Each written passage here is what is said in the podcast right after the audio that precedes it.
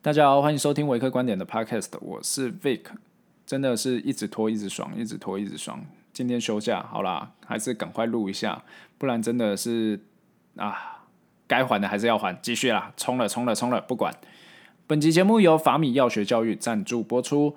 法米药学教育致力打造全台最完整的医疗职涯经验与医药知识资料库，从两位北医药学系毕业的傻孩子开始，到现在集结各界的力量，他们希望可以给大家想要的未来。四年来的坚持，收集了五百篇以上的经验分享，和学校或各种讲师合作，办了接近五十场的课程与活动。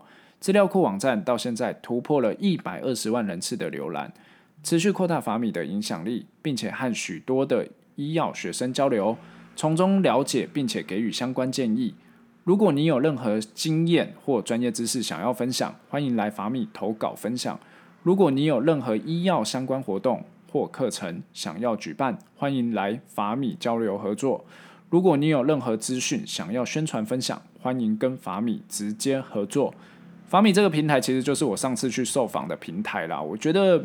米编，因为他们做访谈，其实做有一阵子了，他们问的问题其实都很到位。那我在那集里面，很多观念都是他的提问提出来的。那我觉得那集其实我讲了很多我想讲的东西啊，大家如果不嫌弃的话，其实是可以去听看看的。我相信应该可以得到一些东西。因为我自己其实刚开始要准备进入药厂业务这个行业的时候，当然就是跨领域求职这件事情。就是你一开始相对困难的一件事情是说，你要收集资讯，或者是看别人的一些经验分享，然后来想出你面试的时候你可能会遇到的问题，或者是说你怎么样在面试里面埋梗。这就是如同我之前 podcast 有提到的，这个其实是面试的一个小技巧。但是啊，其实呃，你在网络上如果说你没有一个整合性的平台来帮助你的话，你收集到的资讯基本上都是碎片化的资讯。那又加上第一个，就是我是化学系出身的，身旁有走进药厂的人其实超少的。嗯、呃，可能就是假设我以学长姐来讲好了，可能我认识的学长姐只有一位学长，他之前后来是走进药厂的。那再来第二件事情是，我找到这些碎片化的资讯，你要把整个碎片化的资讯。统整起来，了解整个药厂的生态全貌，其实非常非常困难的。为什么？因为你根本不知道里面的组织大概是长怎么样，你只知道药厂业务要做什么事情，但是你不知道它的整个升迁管道，你后来要怎么样去评估这项工作，其实是会有种那种见树不见林的状况。也因此，在这种状况下，如果你要想好说，就是有点像我之前讲的买梗啊，你要想好你的人格特质，或者是你有什么特殊能力。是可以用在这个所应征的职位上，我觉得也是相对困难的。但是法米就是法米这个平台，其实就是来解决这样的问题啦。不管你是药学系本科，或者是非药学系仔，就是你像我一样，就是想要来插一脚，或者是觉得药学呃药厂真的很香的，相信你在这个平台都可以获取到不少资讯。我相信啊，如果说我当初在找工作的时候有参考到法米的资讯。我觉得应该会轻松蛮多的，而且我应该可以多拿几个面试机会。当然啦、就是这个平台法米这个平台，除了职涯发展的资讯以外，我觉得很不错是他们在脸书有蛮多科普的知识，像他跟那个 Instagram 的有一个 fans page 叫 Eason 吧，那个我觉得他们两个就是合作的很好，他们会做那种就是很可爱的小图，然后你就翻翻翻翻，然后就可以拿到一些蛮不错的科普知识，我觉得都很值得一看。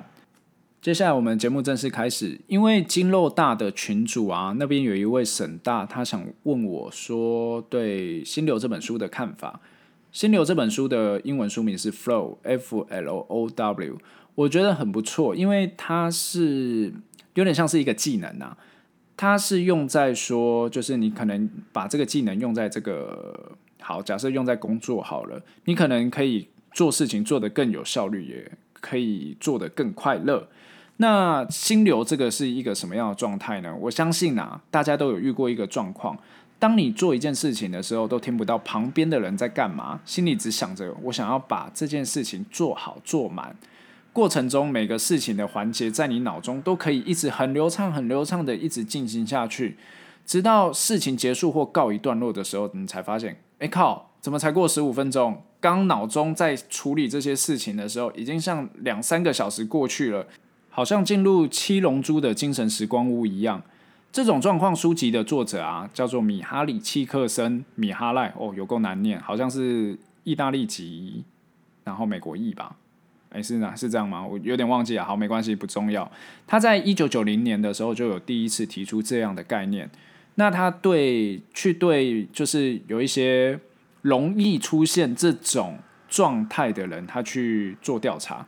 那作者发现说，这些人不在乎这些事情是否能为他带来多少名声或利益，就是他在做这件事情的时候，他根本不管说啊，我可以赚多少钱呐，或者是我可以出名，或者是怎么样，但是他就是想要继续做下去，而且每天每天每天每天做都不会觉得无聊，还会越做越起劲，并且在过程中还会直接把自己的存在感都忘了。这种状态啊，他就叫入呃，他就把它叫做进入了心流的状态。这本书其实有些方法，他有提到说，你如何在你的生活中创造心流环境，或者是用一些方式来加强你心流的品质。我觉得蛮鼓励大家去看的，因为就是其实我相信啦，大家一定都有这种感觉过，然后你也会想想过说，就是诶，我假如一直沉浸在这种感觉的话，会不会是我做事情的话，其实都是一个非常有效率的状态？那我觉得鼓励大家去看这本书，但是我个人是觉得说，这本书在描述上很追求那种让你很飘飘然、很容易进入状况的感觉，所以他会用蛮大量的形容词让你进入那样的状况。那我在这边的话，我就不多说，我想直接啦，我就带我自己就是人生中的一些经验。我回头想一想啊，我第一次感觉到心流这件事情啊，就是打电动这件事。当然，我电动打的不是那种特别好的人，小时候很欠揍啊，我可以为了。就是破关一款游戏，我一整天不吃东西不喝东西我都可以。但这种专注力啊，我当时在其他领域我找不到可以应用的地方，因为我其实也不是很爱读书的人。那爱爱玩嘛，那爱玩的东西，那个时候小时候就是电动，就是离我最近嘛。那到后来再次感觉到心流的这件事情的话，其实就到了大学了。那中间其实就很像空窗期一样，就是好像人生白活了。就是我在大学排球校队的时候，跟其他学校打比赛，或者是系队打比赛的时候，在多次攻防的状态下，很容易进到心流的状态。有的时候那种就是一来一往，排球一来一往的时候真的很刺激，然后你就是在里面，然后每一球接起来，然后每一次进攻这样子，那每一次这样子的激烈攻防，我都觉得说，我靠，怎么过了半个小时？那不过就是也才两分钟而已，就是脑中你就会觉得说，哎，时间好像。我在每一球里面，我好像都可以看得很仔细这样子，但是其实这几球的来往也不过就是最多最多就两分钟，也只是整整场比赛的一小部分而已。那整场比赛也很扯，就是我假如说就是持续非常专注啊、专注的状况下，我以为一场比赛已经打了五六个小时，但是其实也不到一个小时而已。好，那接下来的话就是嗯，在出现心流这件事情的话，就是出社会后在工作上了。在法规单位的时候，其实我没什么感觉啊，因为就是我在法规单位，其实审案子对我来讲不是我专长的事情。但是就是呃，我在立委关切案，就是我们之前聊过的，就是反正那个时候出去谈啊，去跟人家怎么讲叫斡旋嘛，也不是叫好啦，叫谈判的时候，其实我比较开心啊。但那个时候也没有什么样的体验。那在药厂业务的时候，我觉得每次认识一位新医师，跟他们聊天的时候，我觉得在聊天的时候，我不知道为什么诶，我觉得自己在聊天的时候很容易进入心流的状态。我觉得这个有点变态啊，就是说，就是我在跟别人聊天的时候，其实我都超专注，而且就是他聊天十分钟之内，只要他讲的东西，我都觉得说哇。我好像很多东西都可以从他身上学到，资讯量非常非常的大。然后另外一件事情，就是因为疫情期间 Podcast 崛起，我觉得超爽。我自己在听有兴趣的 Podcast 的时候，就是可能也许它是一集就是两小时，但听起来完全不会累。那甚至我还会想要把自己不懂的地方赶快记下来，然后赶快 Google，然后再来。最近还有心流的状态的话，就是。就是最近呃最近就是股票操作的部分啊，因为我一直在啃产业报告啊，然后算合理股价这件事情，也让我蛮蛮入迷的。那这个做起来真的是蛮有爽感的这样子。那以上这些是我个人的经验，那就会发现有一个共通点，是我对这些事情其实蛮有热忱的啦。不过我觉得大家对心流这件事情在日常生活中可能比较无感，因为就是我其实是热血笨蛋嘛，就是我很容易对有一呃有事情的话，我其实非常非常有容易呃有容易是什么？非常容易有兴趣啦。那反向的话，其实大家都比较容易遇到的其实是反呃反向的状况。例如度日如年，大家会觉得说靠，时间怎么过得那么慢啊之类的。那作者其实在这边也有提到一个概念，我觉得很酷啦。这个跟 Tenet 就是天能这部电影他们有提到的 entropy 有点像，它这个叫做 psychic entropy，就是心理的伤，心理的伤。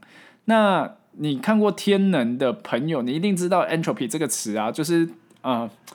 这个词真的是我没办法给大家一个很好的解释，因为我物理真的是烂到爆炸。但是它有一个中文的翻译，我觉得翻得很好，叫做乱度。那其实字面上的解释就是混乱的程度啦。也就是说啦，我假如说用作者的，就是《心流》这本书作者的角度来解释的话，psychic entropy 越来越高的时候，就代表说你所获取的资讯跟你的意识没有朝同一个目标迈进。白话说来讲，就是说，干我不想做这件事啊，但是我还要做，那心中你自然就是会混乱嘛，你没办法进入到心流的状态。为什么？因为你不想做这件事，但是呃，你的意识又告诉你说，你这件事情一定要完成，那你这样子其实就是会非常的痛苦。那也因此啦，我在这边的话，我最后就归纳出就是书中对我有用的方法，但是当然就是可能对我有用，不一定对你有用，但是。我觉得有机会可以帮到大家的内容，我归纳出三点啊。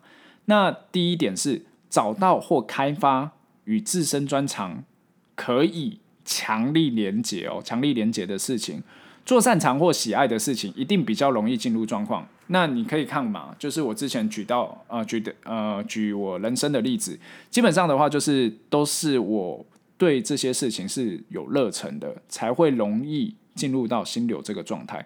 那第二件事情是要定定明确的目标，每个环节和下一步都要尽量清楚的知道后续的结果或者是状况会长呃会长怎么样子。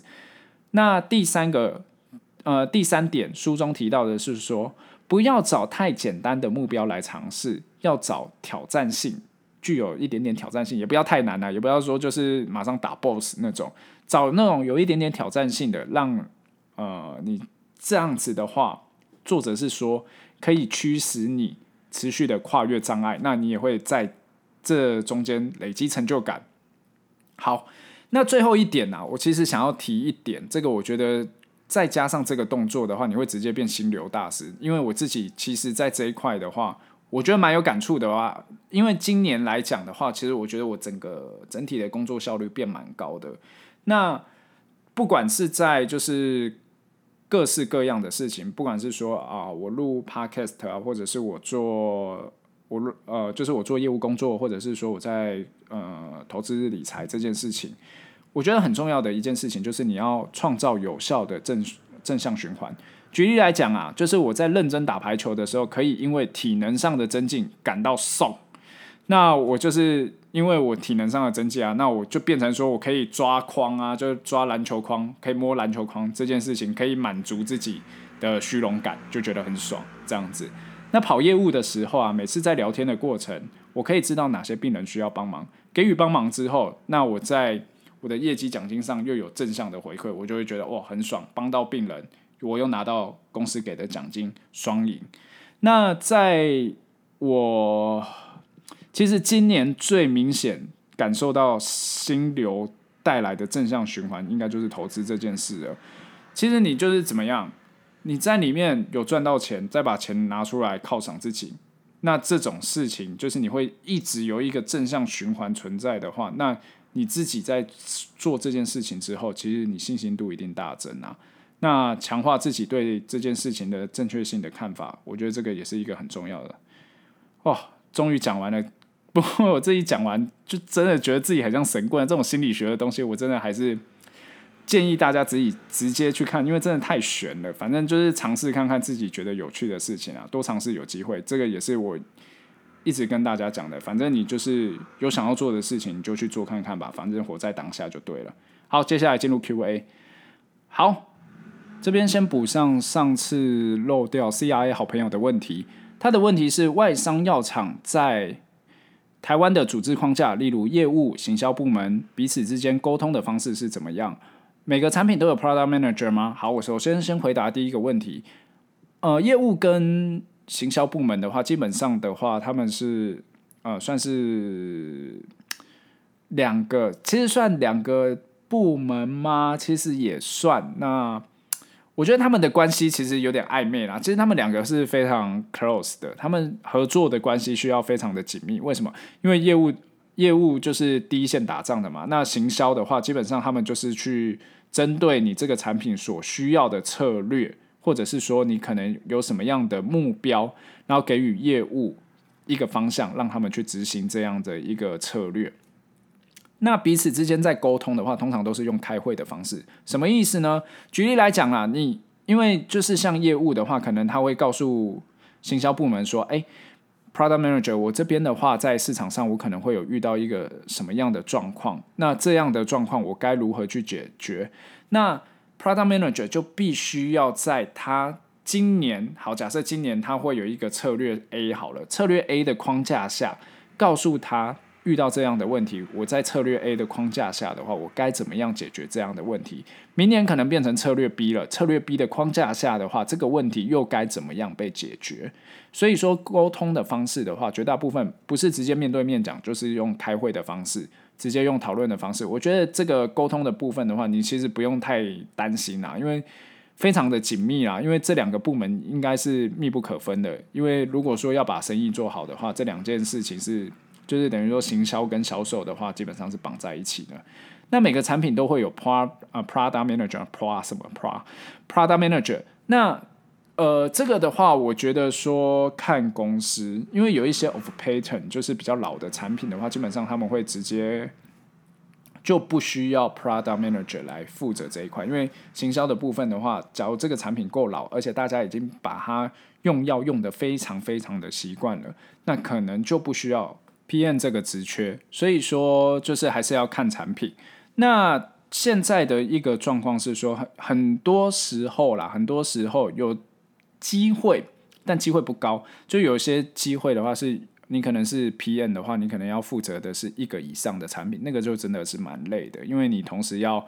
针对每个产品去克制化它的策略，这个就比较辛苦。那在他这边有一呃，这个 C R V 呃 C R A 哇，真的今天讲话都讲不好。C R A 好朋友啊，他有讲到说，他一直以为业务上整完就去美食街躺好，靠北啊，不是这样啦。他可能是怎样？你可能看到说，就是美食街那些业务啊，他们可能是就是上周加班加到爆，就是他可能晚上都是有就是一些活动啊，或者是怎么样。然后可能这礼拜他自己找时间休息，刚好被你抓到了，有可能是这样，当然也有可能是你讲的这样，我不知道，因为每个人真的都不一样。OK，好，接下来看一下 Apple Podcast QA，有一位叫 A A A A A B，然后他说 V 大一百分，五星推爆，热血笨蛋。好，这位我认识，因为法米的关系啊，让我在基本上整个药界都知道我有开 Podcast 啦，我觉得也还不错。那反正我就是。比较我行我素的人，我就是想讲什么就讲什么，不管啦。好，那这期节目就先到这边。如果你有任何问题的话，都欢欢迎五星。哇，今天真的话讲的有够烂的啊！欢迎五星留言，在 Apple Podcast 五星留言。然后如果有任何问题的话，也欢迎粉刷啊、你直接哎啊，FB 私讯哇，真的要崩溃了，FB 私讯那。就是因为像最近有几位我觉得很不错，就是他们不管是就是可能是呃非本科系或者是本科系，他们想要来询问一下药厂这件事情的话，我觉得还不错。就是你可以多从我身上挖一点东西走，我也觉得很开心，因为就是能帮到你是我最开心的事情了。好啦，那这期节目就到这边。如果有任何问题，真的就像我刚刚讲的一样。不要啊，就是不要害羞啦。反正你要问的话，你就尽管问吧。好，先这样，拜。